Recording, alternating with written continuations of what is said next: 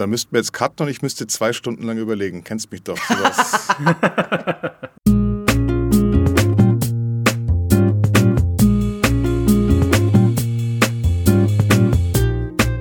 Stellt euch vor, es ist das Jahr 1943 und ihr sollt fürs kommende Jahr den D-Day planen, die alliierte Landung in der Normandie. In der echten Welt. Vor euch habt ihr eine Karte des Ärmelkanals, ein Telefon, einen Zettel, einen Bleistift und eine Tasse Earl Grey. Womit fangt ihr an? das Gelände checken, den Wetterbericht anfordern, beim Oberkommando durchklingeln und fragen, ob die Filmrechte schon an Steven Spielberg verkauft sind oder nippt ihr erstmal hilflos am Earl Grey, seufzt und hofft, dass jemand anders übernimmt? Wenn ihr die Antwort mit dem Earl Grey gewählt habt, dann geht es euch wie mir. Mein Name ist Michael Graf und obwohl ich Hearts of Iron 4 ziemlich viel gespielt habe, bilde ich mir nicht ein, irgendwas von militärischer Planung oder Logistik zu verstehen. Was ich aber habe, sind ein Kopfhörer und ein Mikrofon, um jemanden in diesen Podcast einzuladen, der noch so viel detailliertere und realistischere Strategiespiele spielt als ich. Ihr kennt ihn nicht nur als Videoproducer bei GameStar, sondern auch als den Hobbygeneral von Twitch und YouTube. Herzlich willkommen, Alex Beck. Michael, grüß dich, Servus. Freut mich, dass ich da sein darf. Ja, schön, dass du da bist. Äh, wir wollen heute vor allem drüber sprechen, wie man äh, komplexe Strategiespiele zugänglicher machen kann, sodass sie vielleicht auch Menschen verstehen, die sich gar nicht so gut mit der Materie auskennen. Und was läge da näher, als einen Strategieeinsteiger in diesen Podcast einzuladen? Hallo, Maurice Weber. Ich weiß gar nicht, ob ich mich da jetzt überhaupt drauf melden soll, auf diese Unverschämtheit. Oder einfach so zu tun, als wäre ich gar nicht da. Weil das, das, eigentlich, das wäre die Antwort, die du verdient hättest für diese Unverschämtheit, Michael. Ich plane jetzt gerade schon den D-Day in deine Wohnung rein.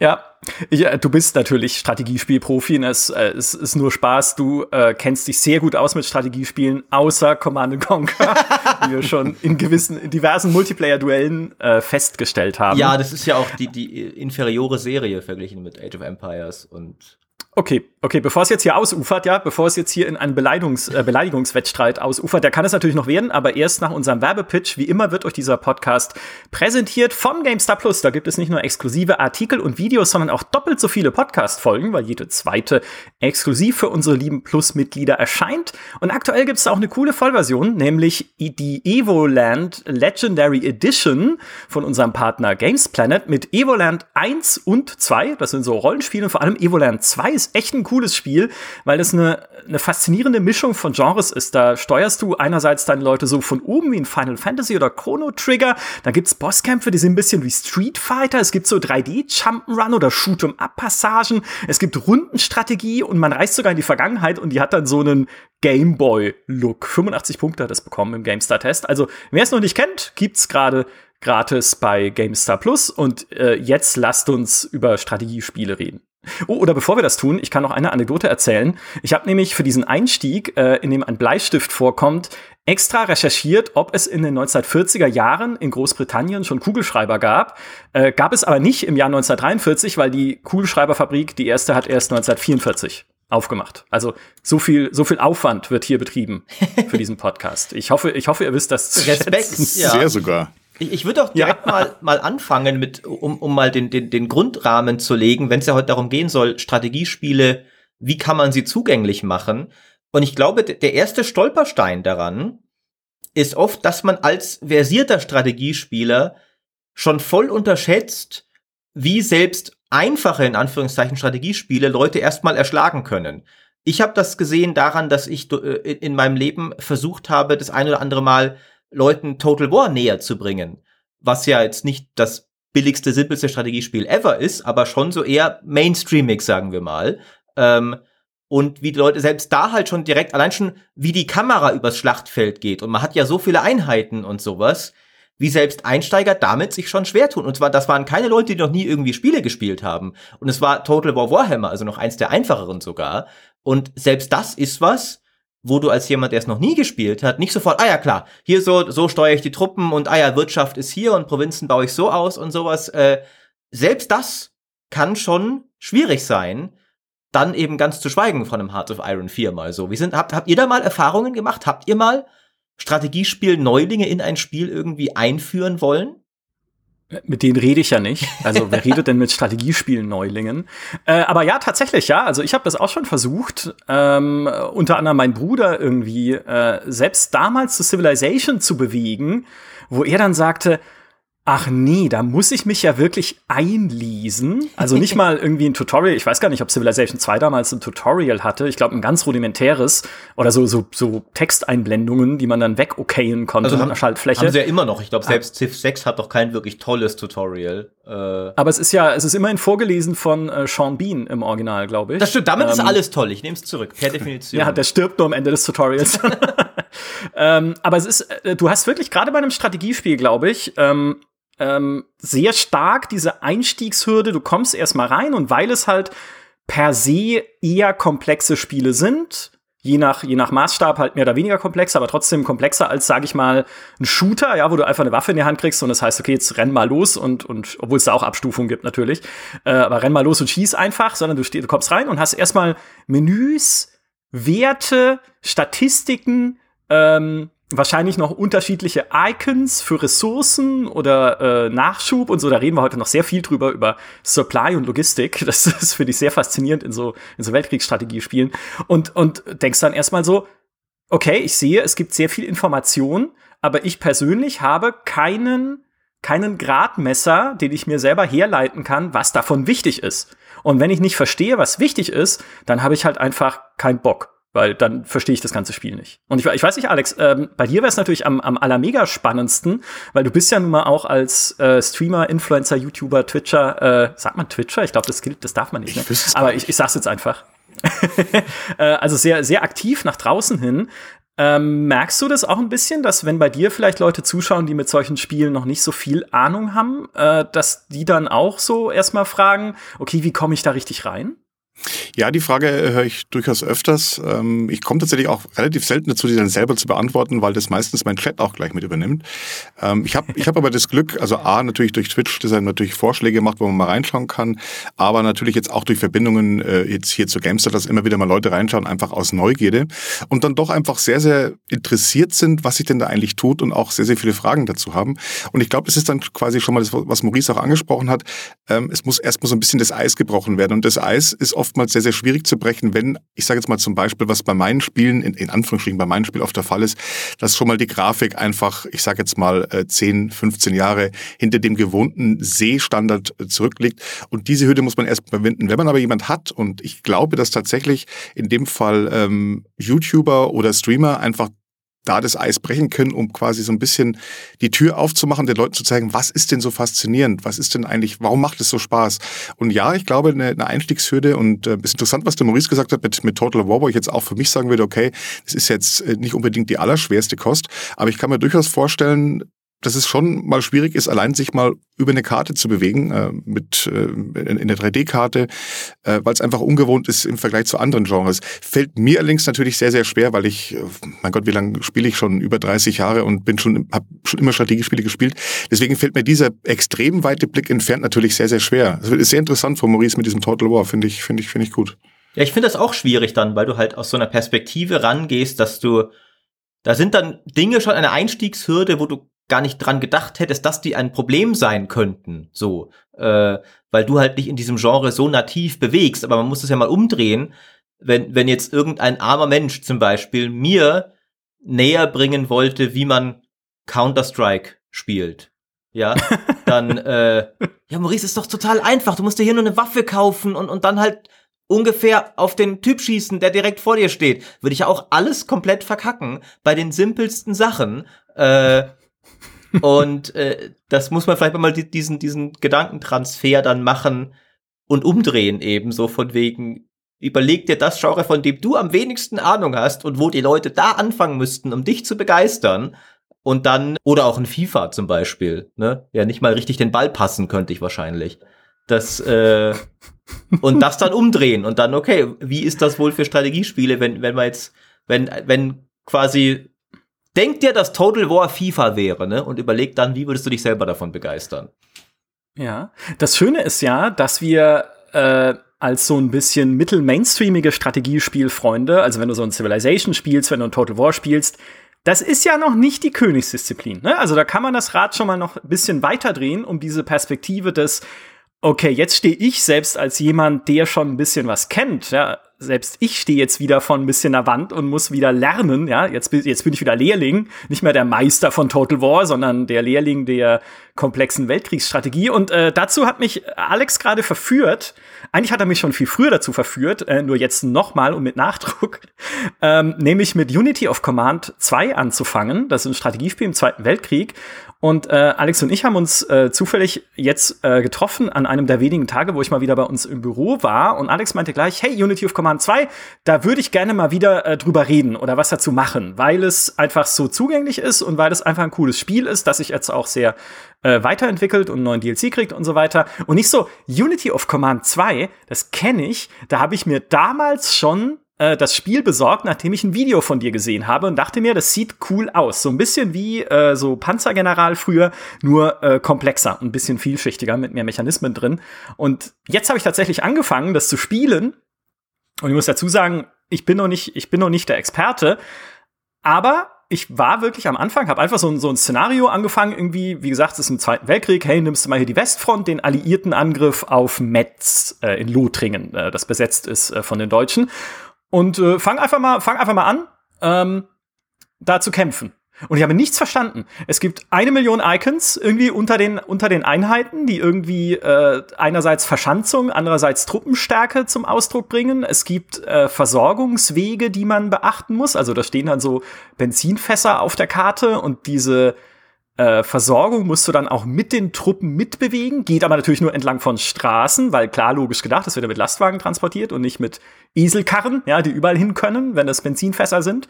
Ähm, also musst du da ein bisschen die Versorgung im Auge behalten. Du hast Hauptquartiere mit einer bestimmten Kommandoreichweite. Wenn eine Einheit außerhalb dieser Kommandoreichweite ist, kann sie ihre Spezialangriffe nicht einsetzen. Da musst du überlegen, okay, wofür sind die Spezialangriffe gut? Artillerie äh, weicht halt gegnerische Truppen auf, damit ich sie leichter ausheben kann, wenn sie verschanzt sind. Ich kann aber natürlich auch meine eigenen Truppen verschanzen und dann und dann habe ich gemerkt, als ich all das irgendwie so, also in Grundzügen, ich, ich verstehe immer noch nicht alles, was da passiert, alles in Grundzügen verstanden hatte und schon angefangen habe zu kämpfen, äh, dann war die Mission vorbei und ich hatte verloren, weil es gibt ein Zeitlimit. also es war, da habe ich selber gemerkt, äh, ein bisschen, ein bisschen Lehrgeld gezahlt. Ähm, und äh, ich merke aber, es, es reizt mich jetzt, da weiterzumachen. Also so, ich, ich entwickle dann auch diesen eigenen Antrieb, das verstehen zu wollen, zumindest, was da passiert. Und ich glaube, das ist ganz wichtig. Ähm, ich glaube, ohne dieses, dieses Reinwurstelgehen, äh, wenn ich es mal so nennen darf, kann es gar nicht funktionieren. Man muss schon auch mit dem Willen kommen, sich da ein bisschen einzuarbeiten. Das denke ich auch. Also ich, ähm, das, das gilt wahrscheinlich, wahrscheinlich aber auch für die meisten Strategiespiele. Ob ich jetzt nur beim in Anführungsstrich simplen Schach anfange, ja, auch da muss ich mich reindenken, auch da muss ich Regeln lernen. Und äh, umso komplexer die Spiele natürlich werden, umso mehr muss ich natürlich auch irgendwo Zeit investieren, äh, um eventuell die Feinheiten eines Spiels kennenzulernen. Das Schöne finde ich, und deswegen sind wir auf Unity of Command ja auch gekommen, dass ich finde, dass Unity of Command ein ähm, sehr vielschichtiges, äh, ich nenne es mal Wargame ist, mit dem ich aber auch, ich sage jetzt mal Einsteiger in die Wargame-Ecke locken kann. Denn ähm, was du anfangs schon gesagt hast, wir haben zum einen schon mal einfach eine Grafik, die zumindest den, ich sage jetzt mal, den normalen Sehgewohnheiten irgendwie entspricht. Wer Panzer General gespielt hat oder Panzerkorps und solche Spiele mhm. kennt. Oder vielleicht auch in Civilization, ich finde den Vergleich jetzt auch nicht so, so unpassend ähm, vom, vom Grafikstil her, kann man einfach mal sagen, okay, schaue ich mir mal an. Und wenn man sie soweit hat, dann kann man vielleicht auch dem Spiel eine Chance geben und dann vielleicht in diese Feinheiten reingehen.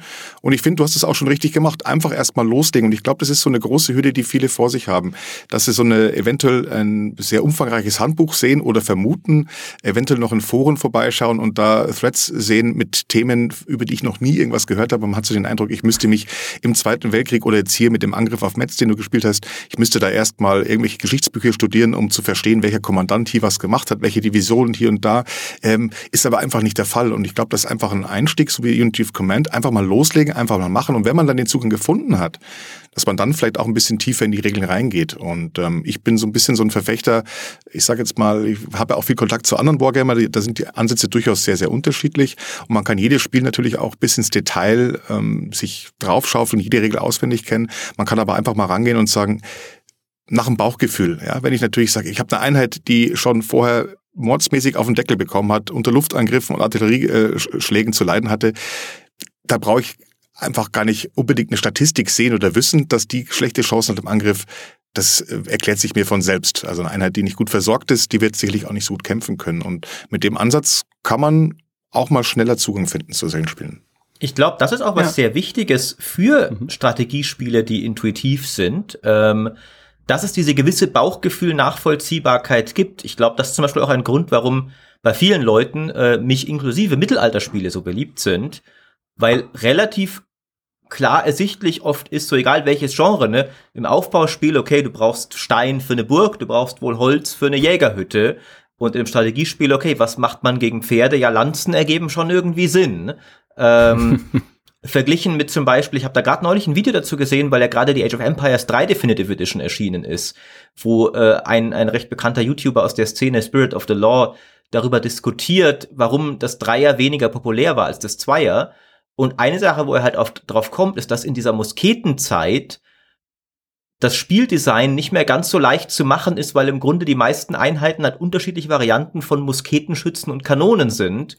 Und du hast halt dann den Musketenschützen, der leichte Infanterie ist und der ist gut gegen das und die eine Kanone ist gut gegen ein Einheiten, die ist gut gegen Gebäude, ist aber viel schwerer zu erkennen als halt in einem Age of Empires 2, dass äh, der, der Lanzenträger den Ritter kontert und der Bogenschütze vielleicht den Lanzenträger und der Ritter dafür den Bogenschützen, was halt total sich jeder denken kann irgendwie auch. Ähm, und ist, glaube ich, auch ein Grund, warum zum Beispiel die neuen Annos, die Sci-Fi-Annos, teilweise Leute nicht ganz so ge gefesselt haben wie die Mittelalter-Annos, weil halt irgendwie, okay, ich brauche für dieses Gebäude Bauxit und Plastik und wo stelle ich, wie, wo stelle ich das nochmal her? Viel mhm. schwerer natürlich sich zu erschließen ist, so, ja klar, Wohnhäuser im Mittelalter baue ich aus Holzplanken und die macht der Holzfäller, der sie aus dem Wald holt.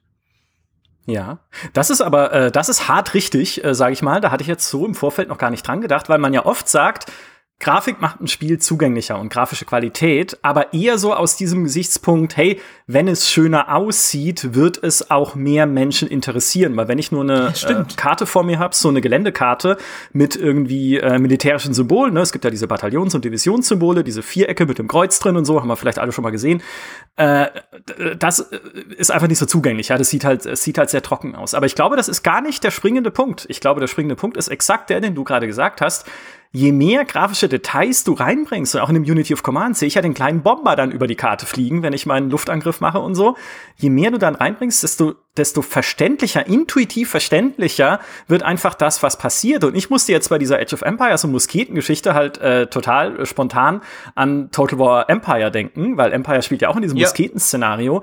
Aber da ist mir relativ klar zum Beispiel, welche Art von Munition für meine Kanonen gut ist gegen äh, Gebäude oder stehende Ziele und gut gegen Infanterie. Gegen Infanterie, die halt ein bisschen verstreuter ist, nehme ich dann halt irgendwie so Sprenggeschosse einfach. Und ich sehe auch, wenn die runterfallen, dann sprengen sie sich. Ja, also da gibt's eine Explosion mit einem Explosionsradius. Aha, dann weiß ich, okay, ist halt mehr Flächenschaden, als wenn ich nur einfach äh, eine große runde Kugel abschieße, die irgendwo runterfällt auf irgendwas. Also tatsächlich ist dieser, äh, dieser Punkt, okay, schaut doch mal, was ihr grafisch machen könnt. Selbst wenn ihr ein kleines Team habt, gar nicht so verkehrt, was auch das Spielverständnis angeht. Und das ist ja, also ich weiß nicht, wie du das siehst, Alex, aber das ist ja wahrscheinlich mit für so Wargames, also für so wirklich komplexe Spiele, eins der größten Hindernisse. Ja, wobei es natürlich, äh, muss man fairerweise auch sagen, ähm, da zwei Probleme gibt. Zum einen äh, reden wir natürlich jetzt über eine über eine sehr kleine Nische und ich sag mal, diese Nische, mhm. die ist tatsächlich aber relativ groß und es gibt unglaublich viele Unternischen nochmal. Das heißt, die Zielgruppe für die einzelnen Spiele ist halt einfach äh, sehr, sehr klein. Das heißt, auch die Verkaufszahlen sind sehr, sehr klein und ähm, hinter den Spielen, die ich so spiele, steckt teilweise oftmals nur ein Entwickler, ja, oder das sind zwei, drei Mann-Teams und da wird es natürlich dann schon sehr, sehr schwierig, ähm, mich mit einer Grafik irgendwo an gewohnte Seestandards äh, anzuheben. Selbst eine Unity Command 2, da haben relativ viele Leute mit dran gearbeitet und ähm, Kommt auch dazu, dass viele Entwickler auch, ich sage jetzt mal ganz ehrlich, so wie es ist, auch schon relativ alt sind, vielleicht auch schon in, in bestimmten Mustern sind und ihre bestimmte Kundschaft haben, die einfach diese Seh- und Spielgewohnheiten hat. Ähm, aber vielleicht auch mal gar nicht so oft zu sehr daran denken. Wie Maurice vorhin auch schon gesagt hat, wie schwierig es sein kann, ein, Strategie, ein Nicht-Strategiespiel überhaupt mal die Basics so eines Spiels beizubringen. Man ist ja dann so ein bisschen betriebsblind. Und ich glaube, mhm. das ist in dem Genre auch oft der Fall, dass dann Entwickler und Designer einfach auch ein bisschen betriebsblind sind. Man macht es halt so, wie man es vor 20 Jahren auch schon gemacht hat, ohne dran zu denken, dass man vielleicht etwas ändern müsste, um neue Zielgruppen zu erschließen. Denn irgendwann sind die Leute so wie ich, die werden immer älter und werden immer älter und wenn der Nachschub nicht, der, Nachwuchs nicht nachkommt, ähm, dann stirbt das ganze Genre mit aus. Deswegen ist mir auch sehr daran gelegen, zu versuchen, das Thema Wargaming so ein bisschen publiker zu machen, auch ein bisschen die, die Ängste zu nehmen und die Ängste kenne ich ja auch und das ja. ist eben auch, wie du schon angesprochen hast, äh, mit den NATO-Symbolen. Ich persönlich spiele sehr gerne mit NATO-Symbolen, ich kann aber zum Beispiel verstehen, dass ein Unity of Command ähm, A sehr gut aussieht, mich trotzdem jetzt nicht als, als Hardcore-Wargamer auch jetzt nicht im Stich lässt. Ich brauche unbedingt diese NATO-Symbole.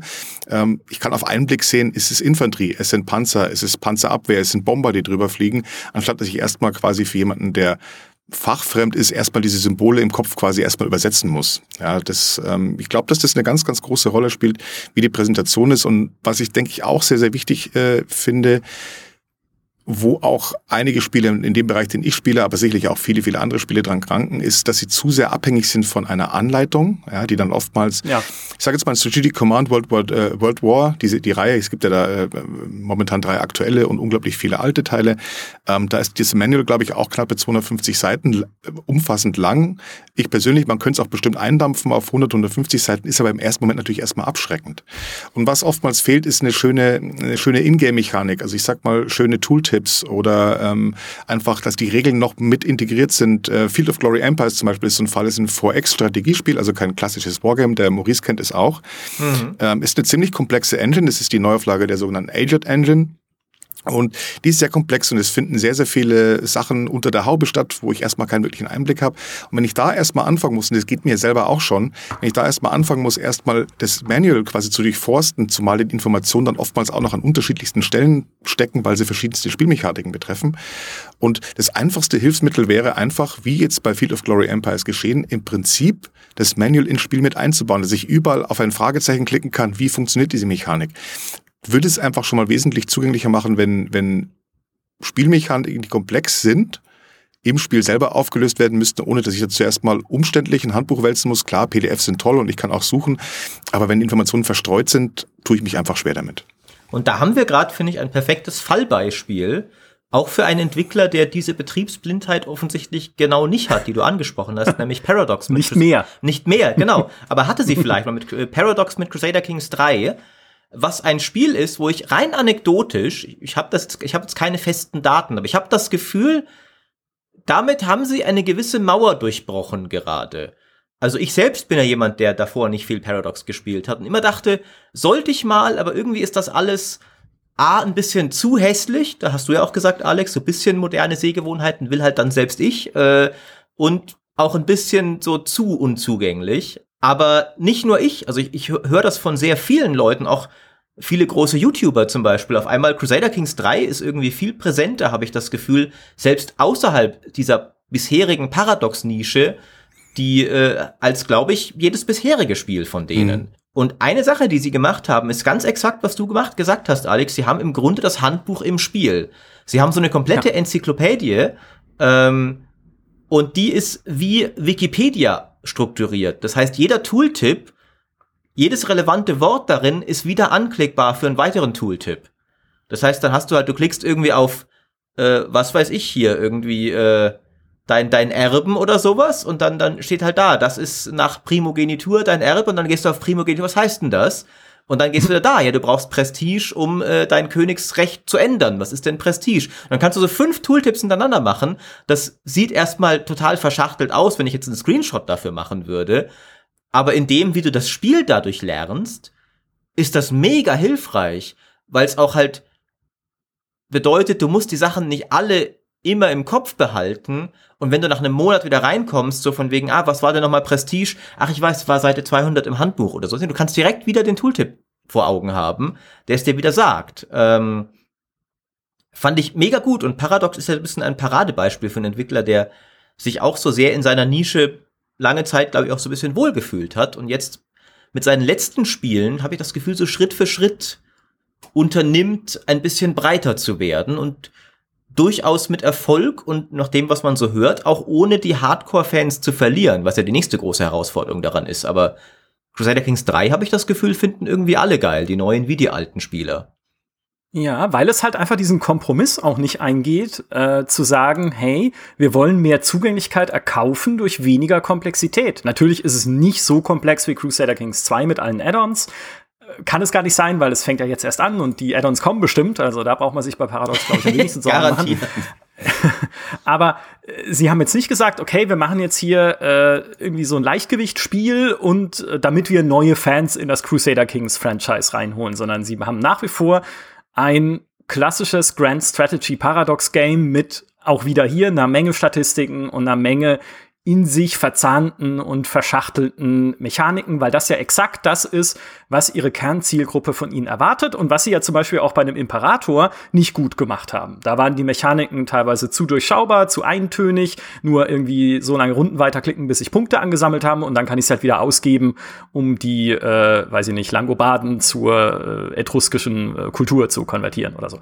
Also da, da war es dann zu simpel und das ist ja auch das, was man erwartet.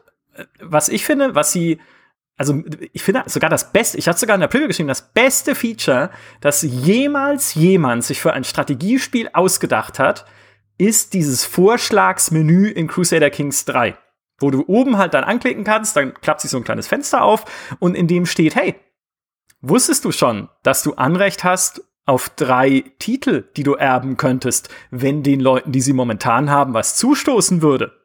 Oder hey, du kannst vier Kriege erklären gegen deine Nachbarn. Stimmt, das ist Denk mega doch mal drüber gut. nach. Ja. Oder äh, du hast hier einen Gefangenen im Kerker, für den du Lösegeld verlangen kannst, statt ihn verrotten zu lassen. Überleg doch einfach mal. Also das, das Menü sagt dir nicht, was du tun sollst oder so, aber es zeigt dir Möglichkeiten auf, die du übersehen würdest, wenn du halt einfach nur oberflächlich äh, drüber guckst oder halt auch einfach keine Ahnung hast, was da passiert ja. und wo du sowas überhaupt nachschauen müsstest, äh, weil gerade Kriegsgründe in Paradox-Spielen verstecken sich ja dann im Diplomatie-Menü in einem Unterpunkt, wo man dann sich äh, mit der Maus over über einer Flagge havern muss, um zu sehen, okay, äh, wir haben einen Waffenstillstand oder einen Kriegsgrund gegeneinander.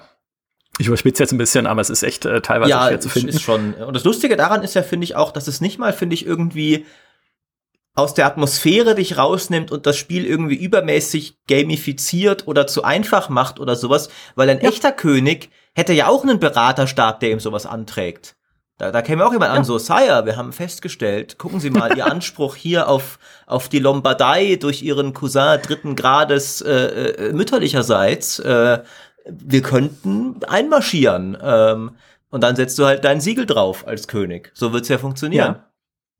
Aber was abgefahren ist, ist äh, der Rainer, der das für uns getestet hat, Crusader Kings 3, ist halt ein totaler Paradox-Mega-Nerd. Den müssen wir auch mal in den Podcast einladen. Ähm, er hat auch schon gesagt, er kommt gerne mal vorbei, weil der hat irgendwie 7000 Stunden alles gespielt von Europa Universalis über Cru also ich weiß nicht, ob es 7000 sind, aber ich, ne, also auf jeden Fall ewig von, alles von Europa Universalis über Crusader Kings, Stellaris, der kennt diese Spiele in- und auswendig. Und ich sagte dann so zu ihm, als er das getestet hat, ja und, dieses Vorschlagsmenü, findest du das nicht auch super? Und er so, ah, das habe ich gar nicht benutzt.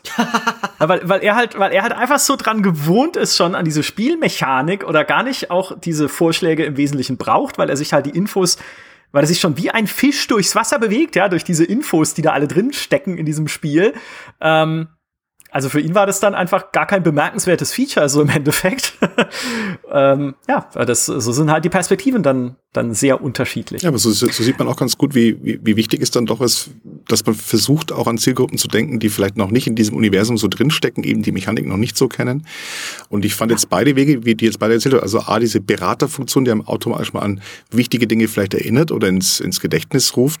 Und genauso gut wie dieses, ich sage jetzt mal, mich selbst gestaltende interaktive Tutorial, wo ich selber entscheiden kann, wo möchte ich jetzt tiefer in die Materie einsteigen und ich kann im Spiel einfach mal schnell draufklicken und mich dann in so einem Art Wiki einfach auch verlieren. Das heißt, ich bin nicht gezwungen und das Schöne ist, ich kann einfach mal loslegen zu spielen und wenn ich dann vor Probleme stoße, kann ich einfach direkt im Spiel nachschauen. Ich finde es eine wunderbare Möglichkeit für Entwickler, ähm, sowas zu implementieren und dementsprechend mir eigentlich mein eigenes Tutorial in meiner eigenen Geschwindigkeit zu ermöglichen. Ja, voll. Ja, das stimmt. Ja, äh, Tutorials, äh, also ich meine, das, um das vielleicht auch mal erwähnt zu haben, Tutorials verstoßen ja eh gegen die Ehre. Oder? Oder ist jemand, also ich, ich, ich spiele keine Tutorials, wenn ich nicht, wenn ich muss. Also in Crusader Kings habe ich Tutorial gespielt. Äh, Echt? Erstes Paradox-Spiel dachte ich mir, da, da baller ich mich jetzt nicht direkt rein.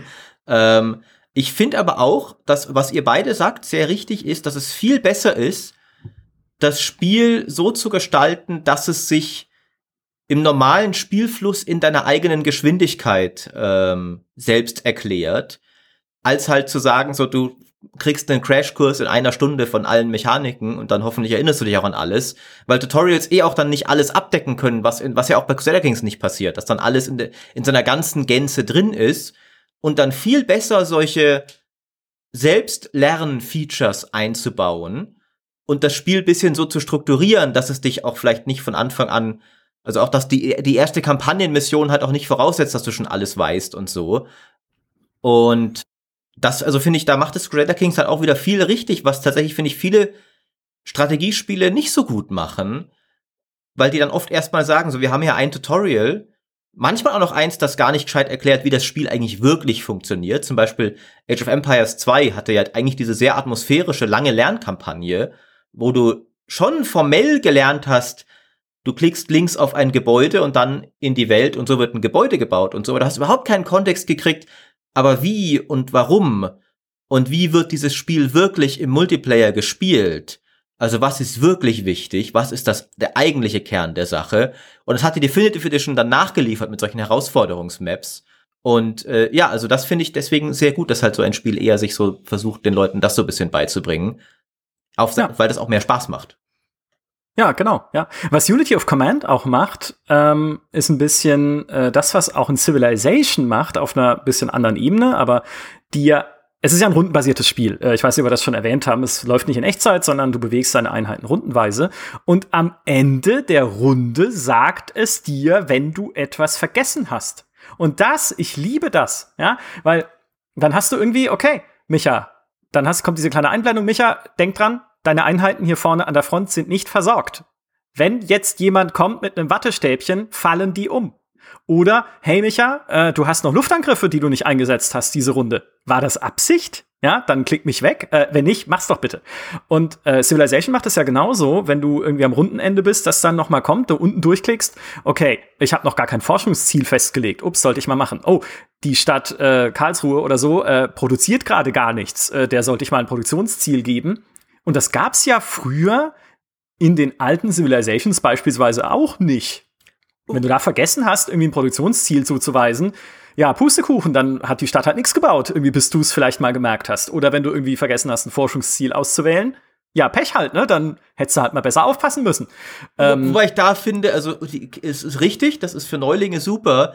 Umgekehrt aber könnte es auch teilweise echt bisschen leichter ausschaltbar und überspringbar sein als in Civ 6 zum Beispiel. das, das ähm, stimmt auch. Weil, also klar, ähm, Forschungsbaum und sowas auf jeden Fall. Das sollte man auch nicht wegklicken können, weil da bist du einfach doof, wenn du es nicht machst.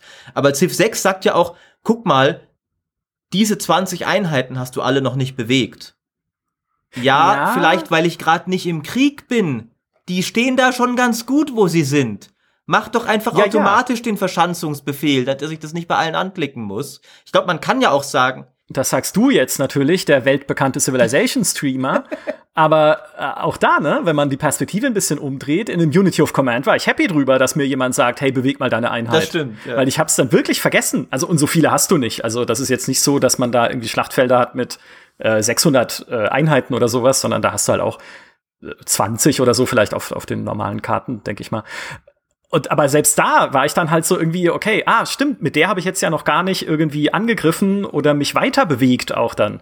Und da war ich dann wiederum recht dankbar. Also ja, also du hast schon recht, natürlich kommt immer drauf an, wie neu man ist, aber hm, ich gebe euch prinzipiell finde ich es auch cool. Ist nur ein bisschen, mach doch einfach einen Haken irgendwie rein, dieses Feature komplett weg, wenn ich dann mal Profi bin.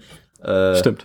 Und das haben, manche solche Spiele haben das ja. Ich glaube, Civ 6 hat es nämlich nicht, wenn ich mich recht entsinne. Und es gibt, es gibt, glaube ich, einen Hotkey, um das zu überspringen, aber es macht es dir nicht offensichtlich, wie du einfach sagen kannst, lass mich in Ruhe.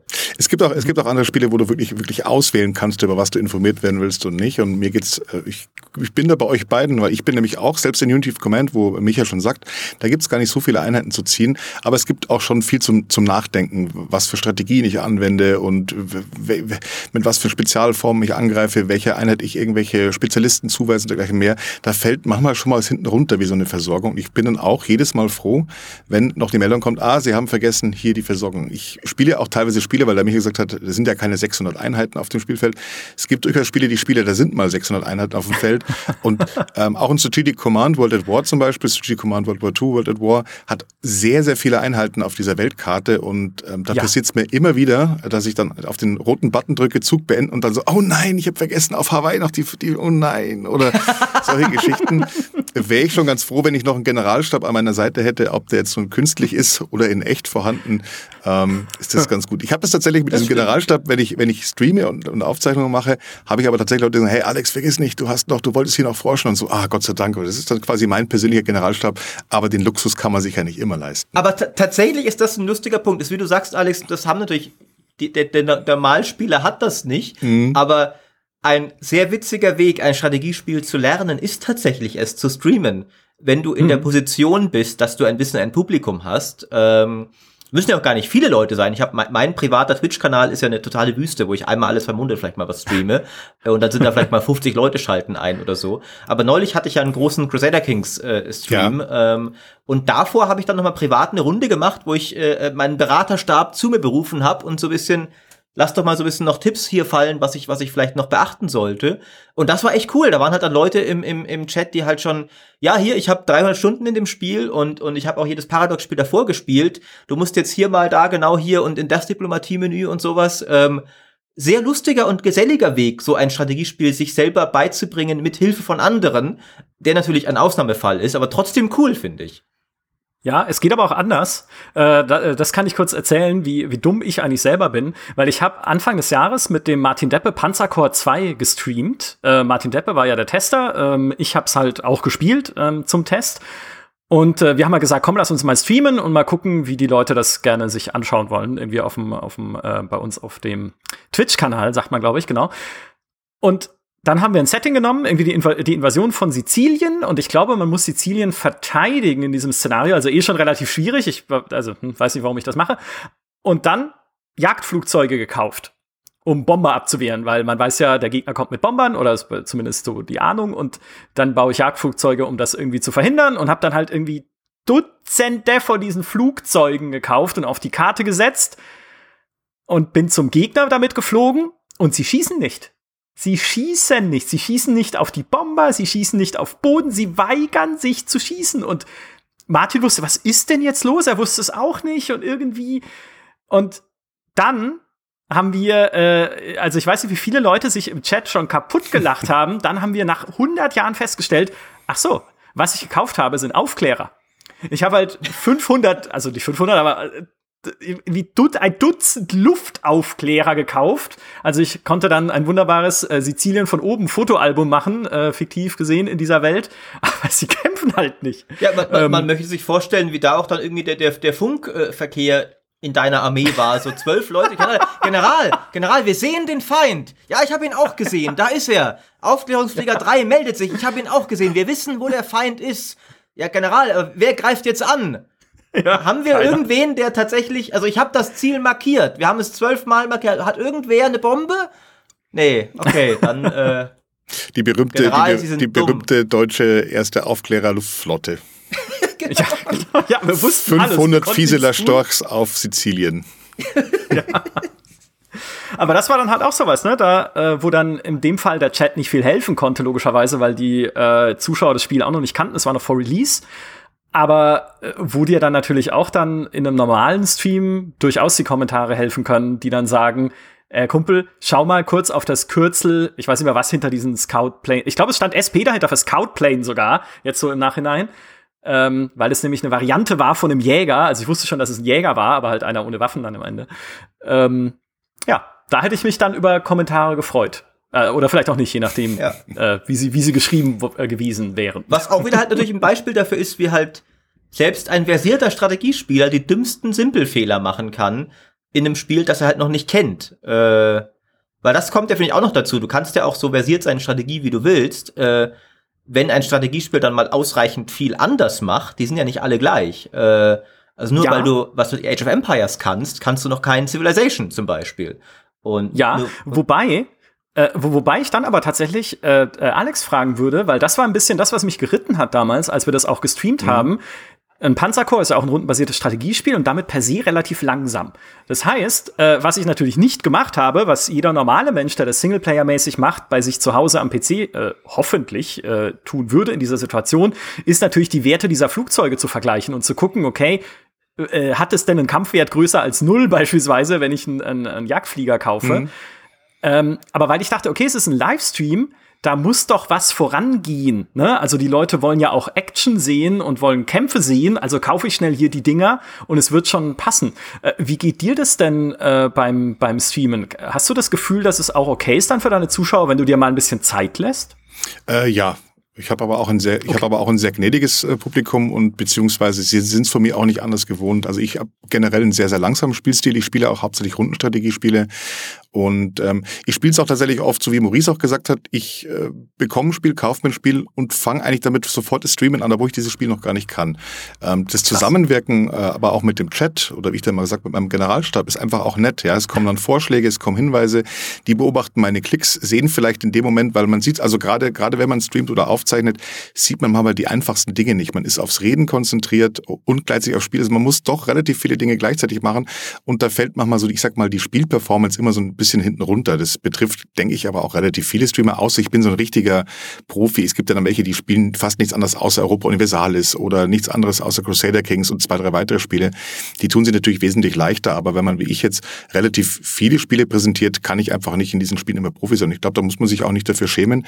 Letztendlich zeigt es dann eigentlich, eigentlich nur, wie es den meisten Leuten wahrscheinlich dann daheim auch beim ersten Mal anspielen geht und man lernt dann so ein Spiel eigentlich gemeinsam. Also ich mag das sehr gerne, aber ich, ich kann verstehen, wie es dir da, wie es dir da geht und man hat auch manchmal so ein bisschen das Gefühl, kenne ich aber natürlich auch, ich mache relativ häufig und viele Fehler einfach nur, weil ich sage, ah, ich, also jetzt noch mal zehn Minuten hier Überlegung, geht nicht, komm, jetzt mach mal irgendwas. Ja, dann werden halt die Fallschirmjäger abgeschmissen über den falschen Ort und in der nächsten Runde sind, sind sie kaputt. Macht aber gar nichts. Ich finde, ist so mal so ein Druck, der oben drauf kommt, aber ähm, mal so, ich sag mal, aus Fehlern lernt man Spiele und Strategiespiele und gerade ja. die Wargames eigentlich am meisten lernt man durch Niederlagen und am meisten lernt man durch, äh, durch Fehler. Nur so, so kann ich auch einfach weiterkommen. Und was mich aber jetzt, was ich jetzt ganz interessant fand jetzt an deiner Äußerung auch mit, mit dem, mit dem Panzerkorps und du hast einfach nicht gesehen, dass das jetzt ein Aufklärungsflieger war. Das erinnert mich jetzt an das, was Maurice am Anfang gesagt hat, mit diesem, dass man im alten, in dem einen Age of Empires konnte man ganz gut, die einen haben halt Äxte in der Hand, die anderen haben Speere und die anderen haben vielleicht Bogen. Und es ist sehr, sehr offensichtlich, was diese Einheiten machen machen und für was für welchen Zweck sie da sind. Und dann kamen die Musketen. Ja, ich kenne es zum Beispiel, ich vergleiche es jetzt mal mit Ultimate General Civil War, ein für mich unglaublich gutes Echtzeitstrategiespiel. Und ihr wisst ja beide selber, ich stehe ein bisschen auf Kriegsfuß mit Echtzeitstrategie, ist mir immer zu schnell. Ultimate General Civil War spielt im US-Bürgerkrieg, ist vom Tempo her gemächlicher und es ist auch nicht so wichtig, wenn eine Einheit unter Angriff kommt, dass ich sofort reagiere. Das ist das, was ich nicht so mag. Ich, das ist mir dann einfach alles zu schnell. Und da unterscheiden sich die Einheiten ja auch hauptsächlich darin, welche Waffen sie haben, beziehungsweise welches Modell an Gewehren. Dass sie alle Gewehre haben, ist klar, aber ist es jetzt ein äh, Repetiergewehr? Ist es eins mit einem glattgezogenen genau. Lauf? Ist es mit einem gebohrten Lauf? Ist es mit der Munition? Und in der Grafik sehe ich natürlich, okay, Sie haben ein Gewehr in der Hand. Dabei ist es aber extrem wichtig zu wissen, was haben Sie für Gewehre in der Hand und dementsprechend unterscheidet sich auch die Performance. Und ähnlich ging es dir jetzt mit dem Flugzeug. Du siehst dieses Flugzeug, es sieht irgendwie wahrscheinlich auch aggressiv aus, hat einen Propeller dran und Dings und ja, klick mal mal drauf. Aber du hast es nicht erkannt, es ist ein Aufklärungsflugzeug. Wenn man jetzt hingegen jetzt, ich sage jetzt mal, Genre-Spezialist ist, wie jetzt ich zum Beispiel, ich erkenne halt im Prinzip eigentlich schon am Bild oder am Einheitentyp und ich weiß, wofür diese Einheiten gut sind. Das sind Sachen, die muss man dann in diesen Genres dann sicherlich auch irgendwie ein bisschen lernen, weil die Unterscheidung nicht ganz so einfach ist, weil ein Panzer sieht aus wie ein Panzer, ja, aber der eine Panzer hat halt vielleicht äh, die und die Vorzüge und äh, der andere Panzer hat die und die Vorzüge.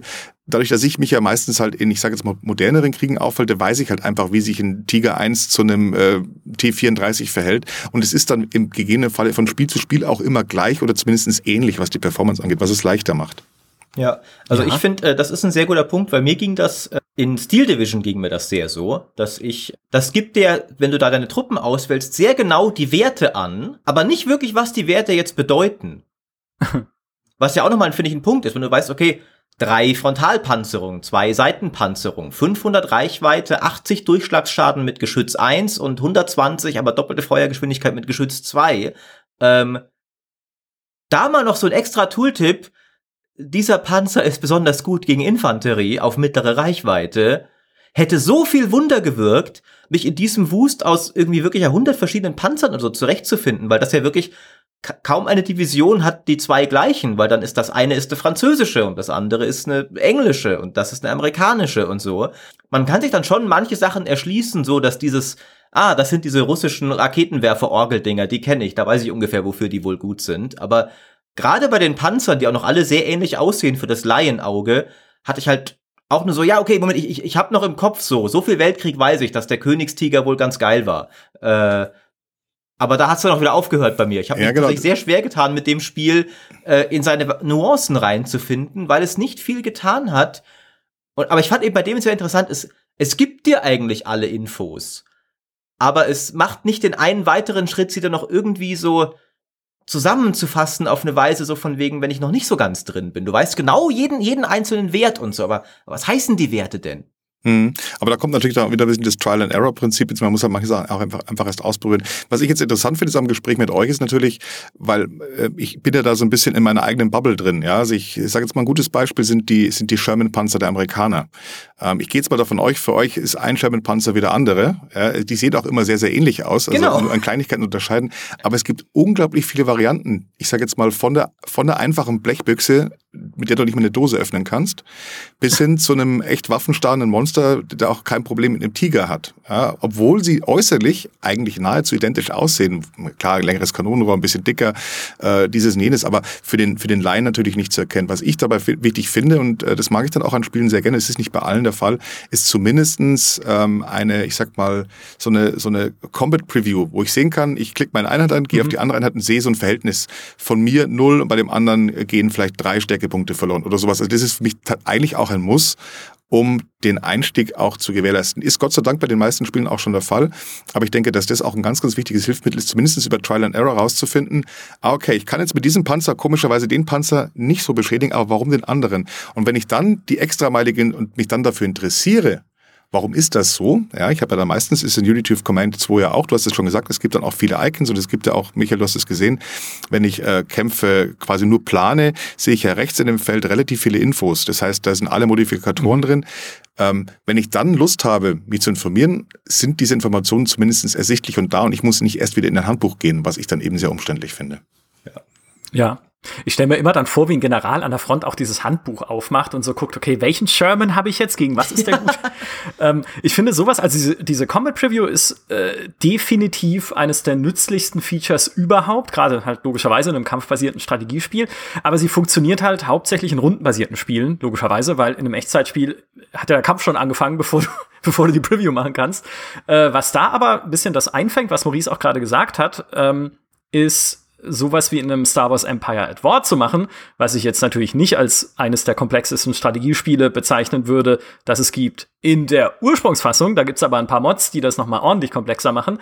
Und dann hast du einfach mit einer Einheit, wenn du die baust oder wenn du sie anwählst, unten so einen kleinen, äh, so einen kleinen Abschnitt in der Beschreibung. Da steht einfach gut gegen diese Truppentypen oder Einheitentypen, ne, irgendwie gegen Tarjäger und gegen leichte Fregatten und aber schwach gegen die und die Einheiten, ja. also Sternzerstörer und irgendwie schwere Kreuzer. Und schon hast du schon ein Gefühl dafür, okay, was ist denn so die Rolle dieser äh, Fregatte oder so, genau. was ich da gerade baue und wie kann ich sie dann auch auf dem Schlachtfeld einsetzen. Also kann natürlich trotzdem sein, dass sie dann irgendwie zerlegt wird, aber es gibt dir ein besseres Gefühl für die Sache. Ein groben ist ja auch okay, einfach. wenn ein Strategiespiel Nuancen noch hat, die dann nicht in jedem, im Anfänger-Tooltip schon alles drin steht, so dass man auch Sachen, wie Alex sagt, so ein bisschen auf dem, auf dem Feld herausfindet. Aber eben so grundlegende Sachen finde ich schon ganz gut. Ich, äh, aber Alex wollte noch was sagen. Ich hätte noch eine weitere Frage dann an euch beide. Wenn, dann ist es mir entfallen. Siehst du, jetzt bräuchte ich wieder diesen, diesen äh, Beobachter, der mir sagt, Sie haben vergessen, Folgendes zu sagen. Genau, genau. Bing. Ich weiß es nicht mehr. Wenn ich was sagen wollte, war es wohl nicht so wichtig. Nee, ich, dann, ich würde gerne mal noch, noch zu praktischen, also konkreten Beispielen überleiten, weil Micha hat das schon mal angedeutet bei Crusader Kings. Die größte Herausforderung, die Entwickler eigentlich haben, ist, wenn sie ihr Strategiespiel einsteigerfreundlicher machen wollen, wie schaffen sie das, ohne dass sie es für die alten Veteranen kaputt machen? Fallen euch da noch Beispiele ein, wo A, das geklappt hat sehr gut, dass es zugänglicher, interessanter wurde für Neulinge, ohne dass die Alten weggegangen sind? Oder auch Beispiele, wo dieser Versuch katastrophal daneben ging? Ähm, ein Beispiel zum Beispiel, finde ich, wo es sehr gut geklappt hat, ist das Revival der XCOM-Serie, wo sie zum einen es einfach mal mit cineastischer Optik gemacht haben, was, glaube ich, mhm. enorm viel geholfen hat. Da haben, waren wir schon ein paar Mal dazu, aber die XCOM-Spiele, die neuen, sehen halt aus wie Alien-Action-Filme und haben coole Inszenierungen, wenn du dann deine Schüsse machst und so. Und haben ja so ein paar Sachen auch vereinfacht im Spielprinzip. Aber nicht so, glaube ich, dass der geneigte Rundenstrategiespiel-Fan sich denkt, oh, die, die neuen XCOM-Spiele, die sind echt nicht gut. Ja, und 95% Trefferchance, obwohl das Alien schon das Gesicht in der Shotgun hat. ja, genau. ähm, das ist ja immer diese Stilblüten, die es dann, die dann XCOM hat.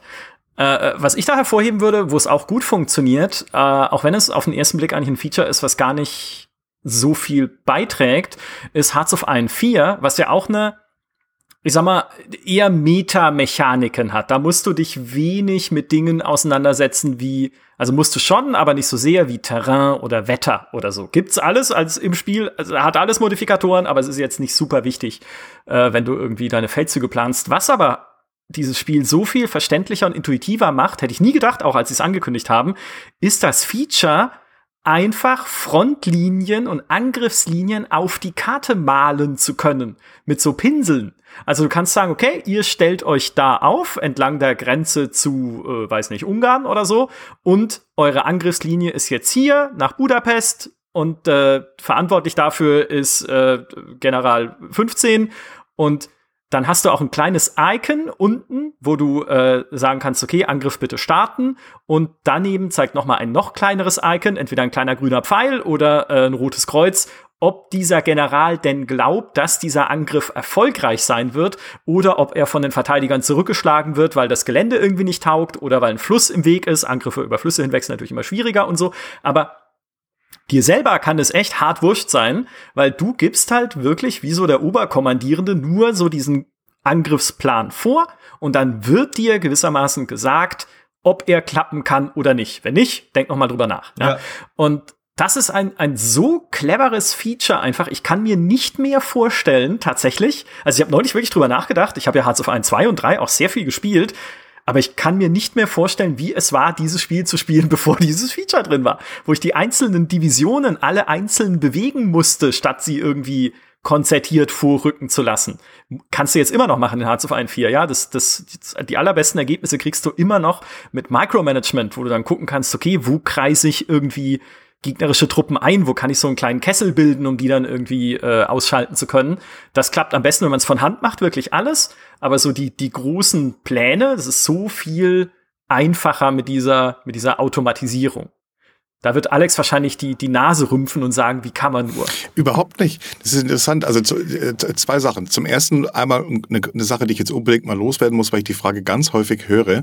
Ich werde oft gefragt, äh, äh, Alex, wie, wie, wie, wie kann ich denn äh, Zugang zu Hardcore-Strategiespielen finden? Ich äh, spiele nur Hearts of Iron und ich bin immer quasi entsetzt und sage, Leute, wer Hearts of Iron 4 spielt und sich mit den Mechaniken auseinandergesetzt hat und das versteht und begreift, der kann auch jedes andere Wargame spielen. Für mich ist Hearts of Iron 4 auch ein klassisches Wargame. Es ist, ist Grand Strategy, aber für mich, ich fasse den Begriff mit Wargames relativ, relativ äh, weit und groß. Da können auch Taktik-Shooter mhm. dabei zum, äh, für mich dazu, ist meine eigene Definition.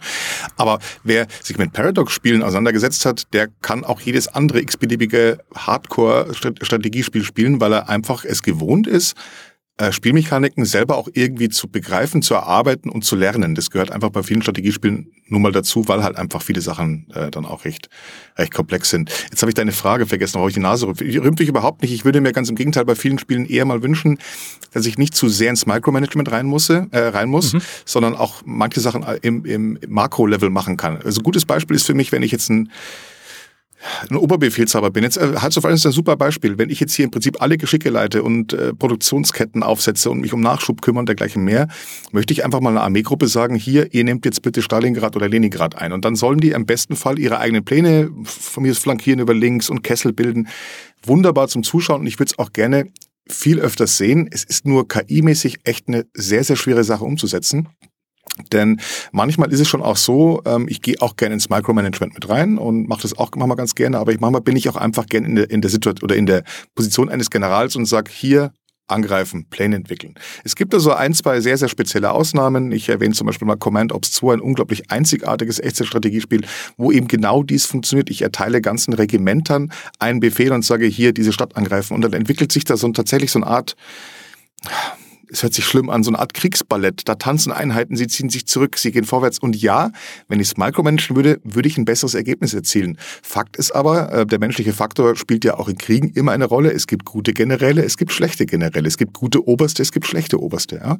Und ich habe natürlich auch zum Thema sehr viel gelesen und wie viele Schlachten und Gefechte durch zum Beispiel katastrophale Fehlentscheidungen oder einfach vollkommen ungeeignete äh, Generäle verloren worden sind, ist wirklich Wahnsinn. Ja? Und Erzähl mal die, die absurdeste Fehlentscheidung, die du kennst. die absurdeste Fehlentscheidung, oh, da müsste ja. ich, da müsste ich also jetzt. Also was war die, die katastrophalste Schlacht, wo irgendein Depp alles so in den Sand gesetzt hat? Da müssten wir jetzt cutten und ich müsste zwei Stunden lang überlegen. Kennst mich doch.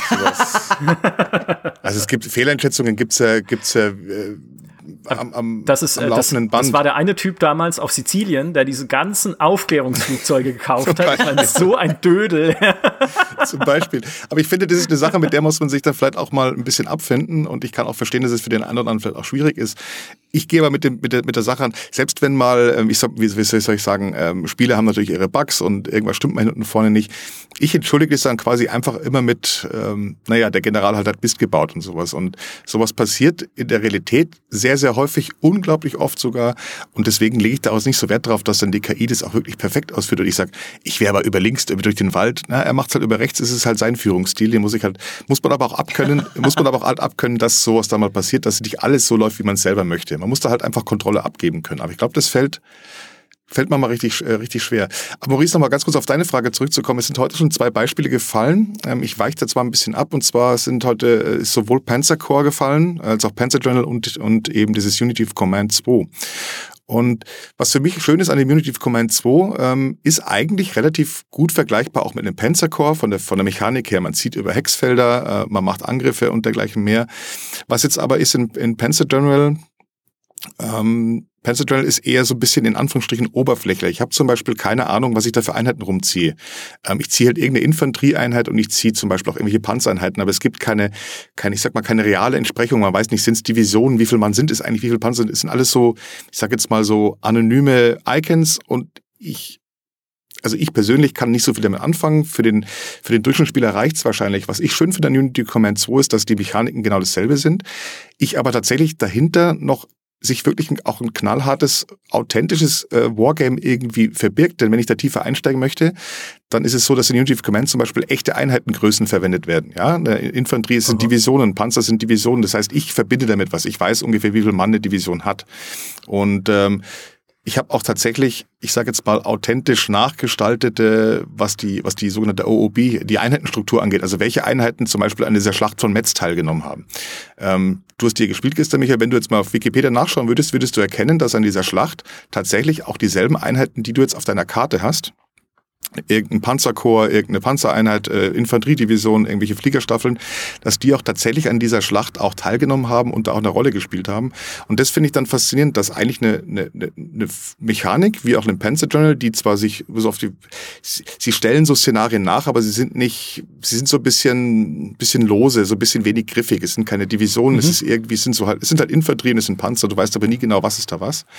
Und Unity of Command geht, wenn man dann schaut, einfach eine Ecke weiter und hat einfach Funktionen eingeführt, wie zum Beispiel auch, das wirst du noch vielleicht drauf kommen, wenn du weiterspielst, diese Hauptquartiere übernehmen in Unity of Command eine unglaublich starke Rolle. Normalerweise sind Hauptquartiere, ja, kennst du es in den meisten Strategiespielen dafür da, sie geben so eine Art wie sagt man, Buff, also eine Verbesserung. Ja, ja. Wenn Hauptquartier dran ist, sind sie vielleicht besser versorgt und sie können irgendwie plus eins besser kämpfen und minus eins weniger Verlust oder irgendwie sowas. Also ein relativ abstrakter Wert. Ähm, wird aber dem nicht gerecht, was Haupt, äh, Hauptquartiere zum Beispiel in der Realität natürlich auch noch andere Aufgaben hatten. Also A, einmal Versorgung und ähm, in Unity of Command ist es so, dass diese Werte, wenn sie im Angriff besser sind, einfach dann so funktionieren, dass dieses Hauptquartier einzelne Einheiten spezielle Einheiten zuweist, wie zum Beispiel äh, Special Forces oder ähm, extra Panzerabwehrkanonen, die quasi vom Armeehauptquartier in diese einzelnen Divisionen rüberverwiesen werden. Und das äh, ist auch das, wie es in der Realität läuft. Also eine Armee teilt im Prinzip ähm, spezielle Assets noch hinzu, dass zum Beispiel für, für einen Angriff auf besonders äh, gefestigte Stellungen bekommen meine zwei Infanteriedivisionen nochmal extra Artillerie drauf, draufgepackt. Ah. Ja, in einem Panzergeneral wäre es dann so, da steht dann irgendwo eine Infanterie, eine Panzereinheit rum, die aber vom, vom größten Verhältnis ja überhaupt nicht vergleichbar wäre mit dieser Infanterieeinheit, was ich dann halt einfach eigenartig finde. Und in ähm, Unity of Command ist es so, dass ich tatsächlich sage, der, der, das Hauptquartier hat einen Einheitenpool und sagt, ich habe hier noch diese Artillerie, die Artillerie wird jetzt für diese Runde Division XY zugewiesen. Äh, meine Spezialeinheiten die sollen diesmal zu dieser Division und äh, meine Pioniere müssen darüber, weil die müssen den Fluss überqueren und Flussüberquerung nur möglich sind mit diesen Pionieren. Also werden wird so eine relativ äh, authentische oder authentischere Armeestruktur und Armeeführungsstruktur in dieses Spiel implementiert, ohne dass es aber jetzt erstmal auf den ersten Blick so unglaublich ähm, wie soll ich sagen, ich glaube, für den Durchschnittsspieler ist es eher wie so Einheiten mit irgendwelchen, wie sagt man, Buffs, Perks auszurüsten. Mhm. Ja, Entspricht genau. aber durchaus dem, genau, wie... Genau, so jetzt gerade, ja, ist lustig. Ja, genau. Aber tatsächlich, dafür waren, dafür waren ja dann Hauptquartiere auch da. Also zum Beispiel auch, ähm, dass äh, Infanteriedivisionen oder, oder, oder Einheiten, ich sage jetzt mal, einen geplanten Angriff, also einen groß angelegten Angriff, ähm, nur machen können, wenn sie in Reichweite des Hauptquartiers sind. Damit wird simuliert, in Anführungsstrichen, dass dieses Hauptquartier das ja planen muss, ja, weil es ist ja meistens nicht nur dieser, da sind dann Fliegerstaffeln involviert und Artillerie und sowas. Das heißt, damit ich einen richtig stark geplanten Angriff machen kann, muss ich mich in Reichweite des Hauptquartiers befinden, ansonsten geht das schon mal gar nicht. Das heißt, die Hauptquartiere haben wirklich eine essentiell wichtige Aufgabe im Spiel und das finde ich sehr, sehr schön, weil es einfach, äh, ich sag mal, der Geschichte einfach auch näher kommt. Ja, ich kann diese Faszination auch super vor, äh, nachvollziehen. Äh, war auch eine, die ich schon angefangen habe, so ein bisschen zu empfinden, weil auch solche Spiele wie Hearts of Iron oder äh, wie du sagst, so ein Panzerkorps oder so, sind halt, sie, sie verpacken Historisches in äh, fiktive Vorgänge, so mehr oder weniger. Ne? Auch in Hearts of Iron kann ich ja mich völlig absurd entwickeln, äh, bis hin zur Wiedereinführung der Monarchie in Frankreich. Ja. Was ja auch schön ist. was ja auch schön ist. Ja, was, was super in Schottland, ja. in Crusader Kings. Äh, ja, genau. Da hat er äh, was super verheiratet ist, ja. und das ganze Land ist konvertiert auf einmal und plötzlich mochten sie mich katholischen Iren nicht mehr, weil irgendein Emir den Islam nach Schottland gebracht hat. Und das, ja. das ist, finde ich auch immer lustig, ja, diese, diese Sandboxen. Es kann passieren. Genau, Sandboxen sind super lustig, aber was so ein bisschen dann die Faszination ist von gerade solchen Spielen, die halt versuchen, das realistisch nachzubilden, ist, dieses Gefühl, wenn du dann so ein Szenario startest, naja, ich muss es jetzt schaffen, mit dem, was damals diese Armeen auch tatsächlich zur Verfügung hatten. Mhm. Ja, ich kann mir nicht noch äh, fünf Bomber aus dem Ärmel schütteln oder fünf Infanteriedivisionen äh, noch auf die Karte zaubern, sondern das waren damals so grob halt ungefähr, ne? Ich habe ja keine Ahnung, aber ich denke mal, ne, so die Ressourcen, die US-Armee hatte beim Sturm auf Metz oder bei diesem, mhm. bei diesem Manöver damals. Und jetzt äh, bin ich quasi derjenige, der das nachkreieren muss mit diesen Truppen. Und es hat halt, es hat halt dadurch auch noch mal eine ganz andere Form von Puzzle-Charakter. Ne? Gerade weil es halt nicht ja. so sandboxig ist, sondern weil ich halt dann wirklich überlegen muss, und mich so ein bisschen, also ohne jetzt, äh, ich habe tatsächlich keine Ahnung, wie diese Schlacht damals verlaufen ist oder was da wirklich passiert ist, ähm, aber mir wirklich überlegen zu müssen, okay, wie haben die das denn dann damals hinbekommen? Ja, irgendwie, okay, Panzer eher in den Norden, im Süden, wo viele Flüsse sind, eher die Pioniere, vielleicht, maybe, und dann durch die Mitte vielleicht noch mit irgendwas Schnellem mal durch, wenn da der Gegner nicht aufpasst, um, um zu versuchen, ihm irgendwie dann ihn einzukreisen oder so. Ähm, ich ich fände es großartig, wenn wir jetzt auf Wikipedia Ebene. schauen würden und feststellen würden, der General hat sich wirklich damals verkalkuliert mit den Aufklärungsflugzeugen und hatte versehentlich 20 Flieger unbewaffnet losgeschickt. Äh, dann, dann, und das ist tatsächlich genau, was passiert ist. Aber das, was, das, was du, das, was du gerade ansprichst, Michael, das ist eine Sache, die, die ja. jetzt mich und auch natürlich viele andere, die Wargame spielen, einfach auch so fasziniert. Also viele, viele Wargamer und ich habe ja mittlerweile jetzt Gott sei Dank echt auch, ich bin überrascht, dass es so viele Wargamer im deutschsprachigen Raum gibt, ähm, die sich mittlerweile so auch auf meinem Discord und so versammeln und wir uns da auch austauschen. Und bei ganz, ganz vielen ist es, ist es recht ähnlich, dass jeder so seine, seine Epochen hat. Der eine ist interessiert am, am amerikanischen Bürgerkrieg und sowas.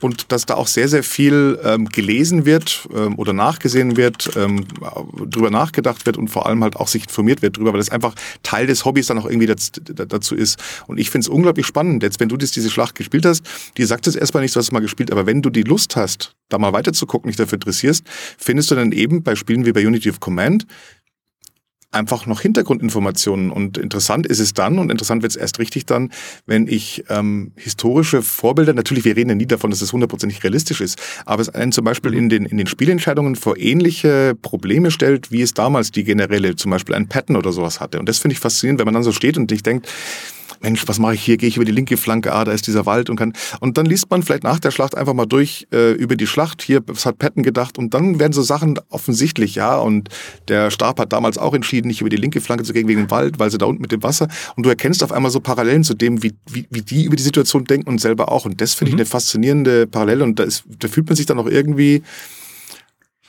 weiß auch nicht schwierig. Es ist, ist so ein, es, das hat ein befriedigendes Gefühl, dann entweder eine, eine ähnliche Lösung auf selber gefunden zu haben oder etwas geschafft zu haben, was in der Realität so nicht geklappt hat. Natürlich kann ich nie sagen hundertprozentig, weil das Spiel ja nicht hundertprozentig realistisch ist, aber trotzdem man kann sagen, what if, wenn jetzt Patton hier über so und so gegangen wäre, hätte dann dieser Angriff funktioniert? Ja oder nein? Und ich kann diese, mir die Antwort selber so ein bisschen geben drauf. Das finde ich sehr spannend.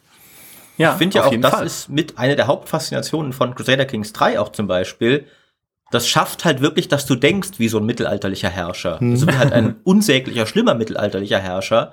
Aber du hast halt genau diese Gedanken, so, ja, wenn jetzt, wenn ich jetzt zwei, zwei Söhne habe ich, ne, die, die Erbschaft, das Reich zerfällt. Wie werde ich denn meinen einen Sohn los? Und wäre doch toll, wenn die Fürsten einfach meine Erbfolge akzeptieren würden, wie ich sie für am besten, weil ich will doch nur das Beste für das Reich. Aber natürlich haben sie es bei einem echten König auch nie gemacht früher. Die Fürsten hatten auch alle ihren eigenen Kopf. Äh, ich fand das tatsächlich mega spannend und ich finde auch aus dem Grund das Spiel eins der der coolsten, nicht nur Strategiespiele, sondern auch Rollenspiele, die ich kenne, weil es dich wirklich die dieses Gefühl gibt, du musst dich mit all dem Scheiß rumschlagen, ja. das ein echter König auch hatte. Mein Bischof akzeptiert mich nicht. Ach du Scheiße, was mache ich denn jetzt? Äh, und, und jetzt kommt der Papst wieder an und will einen Kreuzzug machen und so. Ist doch, was für eine dumme Idee. Ich habe doch hier gerade hier den rebellischen Herzog, mit dem ich mich äh, rumschlagen muss. Ähm, also ich finde das, äh, ich bewege mich halt gern eben in anderen historischen Epochen als du, Alex, äh, aber die grundlegende Faszination ist die gleiche, glaube ich, und die kann ich sehr gut nachvollziehen. Ja. Dieses Gefühl, was wäre denn, wenn man selbst so? Ich, ich habe gerade so, ich, weil du mich sehen könntest, ich habe gerade so, so, so, so ein breites Grinsen im Gesicht, weil ich mir einfach gerade so vorstelle, auch jetzt bei mir auf dem Discord, wenn ich in den äh, Crusader Kings Kanal reinschaue, ich brauche nur reingucken und ich muss sofort in mich reingrinsen, weil die Geschichten, die dieses Spiel schreibt, die sind ja. wirklich Wahnsinn. Ich muss ganz ehrlich sagen, wenn es ein Spiel gibt, über das ich mich in der Supermarktkasse niemals mit jemandem unterhalten dürfte, wäre es Crusader Kings. die Blicke möchte ich nicht sehen, weil ihr wisst, was es für Themen gibt bei Crusader Kings. Und wenn, die, wenn da der Zusammenhang fehlt, also Kontext, ist bei Crusader Kings bei Gesprächen darüber vor Fremden echt wichtig. Und dann ja. war es für das Reich das Beste, dass ich meinen Sohn umbringen ließ. Mhm. Ja. Und das ist ja, noch eine, eine der harmlosen Geschichten. Ja, ja, genau.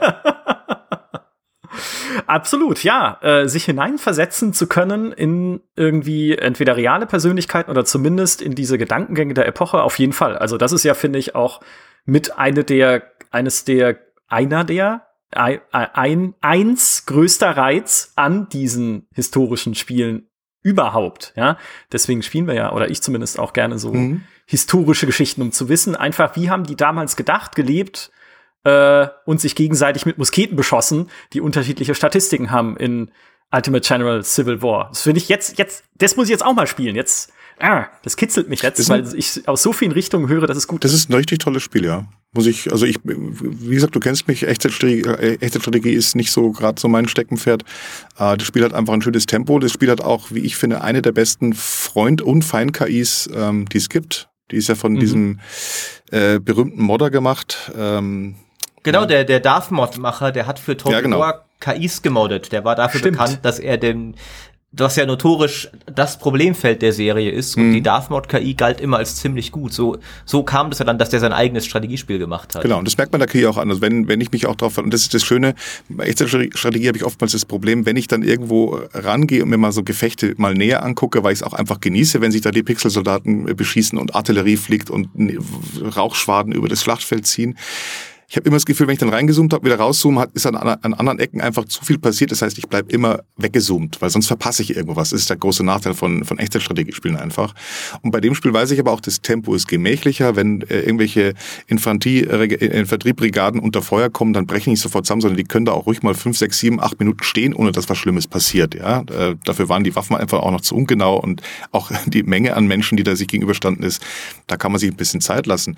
Und dann kommt dazu, dass die KI auch noch zumindest in groben Teilen wirklich vernünftige Arbeit leistet. Und wenn sie das nicht tut, wie gesagt, schaut in die Geschichtsbücher. Generäle sind meistens schlecht. Und sie treffen ständig Fehlentscheidungen. Und die Bücher sind voll davon. Das ist eigentlich auch das schönste, das schönste Schlusswort. Das ist ein großartiges um, Schlusswort. Um Menschen die Angst davor zu nehmen, vor äh, vielleicht komplexeren Strategiespielen. Hey, den echten Generälen, die zum Beispiel, um den Bogen zu schlagen, die, Invas die Invasion in der Normandie planen müssen, denen geht's auch nicht anders. Auch die machen vielleicht mal einen Fehler, aber Vielleicht machen sie es auch mal richtig und es klappt und ihr könnt das auch lernen. Das stimmt. Ich würde noch eine Sache ergänzen, die nämlich auch Alex ganz am Anfang, glaube ich, sogar schon mal gesagt hat, was man auch, finde ich, nochmal betonen kann. Äh, an die alten Strategiespieler, so keine Angst davor, dass eure Spiele vielleicht auch ab und an mal zugänglicher gemacht werden, weil das braucht ihr auch. Die Spiele macht niemand mehr, wenn man irgendwann merkt, niemand Neues mehr spielt. Wenn Paradox irgendwann merkt, verdammt, wir kriegen keinen einzigen neuen Spieler mehr, dann werden sie auch was anderes machen. Selbst, also selbst solche Entwickler, wir, wir brauchen das frische Blut. Das heißt, auch wir als Veteranen sollten eher versuchen, Leuten helfen, da reinzukommen, als immer gleich die Nase zu rümpfen. Oh, das wird jetzt aber zu runtergedummt. Aufpassen, aufpassen. Ist immer ein schwerer Grad, aber prinzipiell ist das eine gute Entwicklung, dass zum Beispiel jetzt so viele Leute mehr Crusader Kings spielen. Ja, außer bei Total War. Weil Warhammer geht ja gar nicht. ja, geh weg. Ja, super. Das war tatsächlich auch äh, ein, eine sehr, sehr schöne äh, Podcast-Folge ja, über Strategie, Komplexität und wie man sich vielleicht besser reinfuchsen kann und die ganze Geschichte zugänglicher macht. Vielen Dank, Alex, äh, dass du mal wieder bei uns zu Gast warst. Es war mir eine große Freude und äh, ich glaube, das Thema äh, können wir noch viele Stunden weiter besprechen. Deshalb bist du uns auch gerne noch ganz unendlich oft wieder eingeladen, sehr, einfach sehr gerne. Um vorbeizuschauen.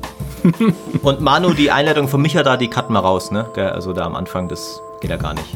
So. Äh, ja, schneid sie einfach noch mal hinten dran, falls die Leute jetzt nicht mehr wissen, worum es geht. Ich, ich glaube, die kann man immer wieder hören. Das ist wie ein schönes Tor beim Fußball. Das schaust du dir auch ich immer hasse wieder. meine Kollegen. Vielen Dank an euch alle, die uns zugehört haben. Vielen Dank nochmal, Alex. Vielen Dank, Maurice. Und bis zum nächsten Mal. Macht's gut. Adios. Tschüss.